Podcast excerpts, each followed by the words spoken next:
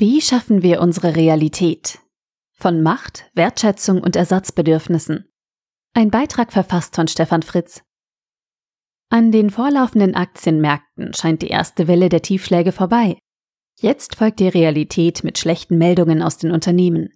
In Europa hat die EZB als Notenbank sich vollends zum Handlanger der Politik gemacht und will mit TPI, Transmission Protection Instrument, den Zinsspread verringern und damit den Zins für die schwachen Länder der Eurozone unter den Marktpreis drücken.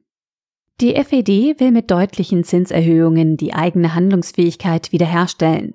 Der Krieg tobt weiter und wir in Deutschland ereifern uns darüber, wie wir den gestiegenen Gaspreis vergesellschaften können.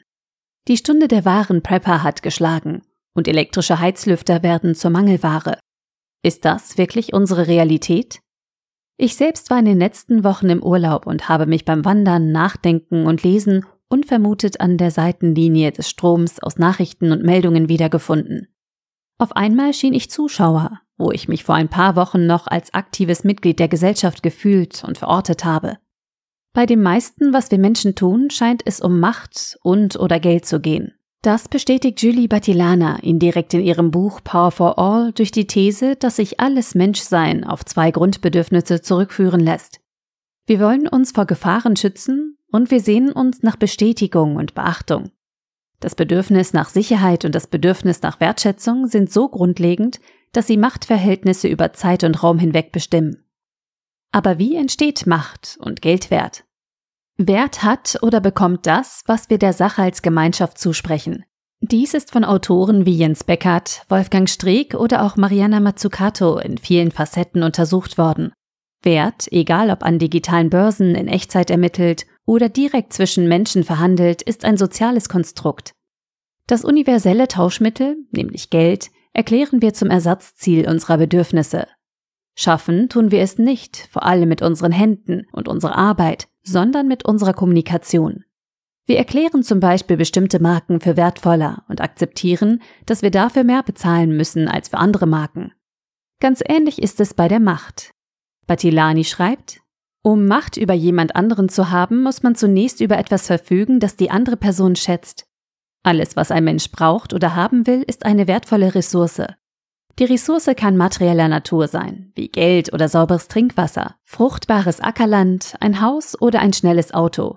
Oder sie kann psychologischer Natur sein, wie beispielsweise Wertschätzung, Zugehörigkeit und Leistung. Macht entsteht also durch eine soziale Beziehung zwischen mindestens zwei Menschen und die Art und Weise, wie diese Beziehung gemanagt wird. In ihrem Buch beschreibt Vatilani, wie wir Macht positiv gestalten und nutzen können und wie wir uns gegen schlechte Machtstrukturen wehren können. Unsere Realität von Zwängen und Handlungsmustern besteht sicher zu einem großen Teil aus der uns umgebenden physischen Welt und den Regeln, die wir uns als Gemeinschaften und Organisationen geben.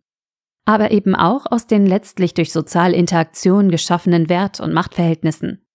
Wir Menschen schaffen uns unsere Lebensrealität also durch Regeln und Gesetze und einer direkten Bedürfniserfüllungsrealität aus sozial geschaffenem Wert und Macht.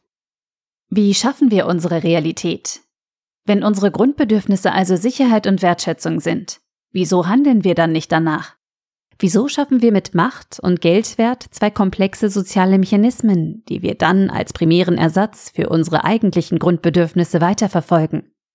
Es geht nicht um ein Zurück auf die Bäume, aber die Dummheit oder unsere Naivität, mit der wir versuchen, unsere biologisch angelegten und nicht zu leugnenden Grundbedürfnisse durch mittels sozialer Interaktionen geschaffenen Ablenkungen zu befriedigen, ist schon fast grotesk. Verzweifeln sollten wir daran nicht, jetzt, wo ich beginne zu verstehen, was mich mit ein wenig Abstand während des Urlaubs zum Betrachter hat werden lassen, bin ich wieder etwas positiver gestimmt. Eine schnelle Lösung ist sicherlich in weiter Ferne. Aber ein Verstehen der Situation hilft dabei, nicht zu verzagen. Der Artikel wurde gesprochen von Priya, Vorleserin bei Narando.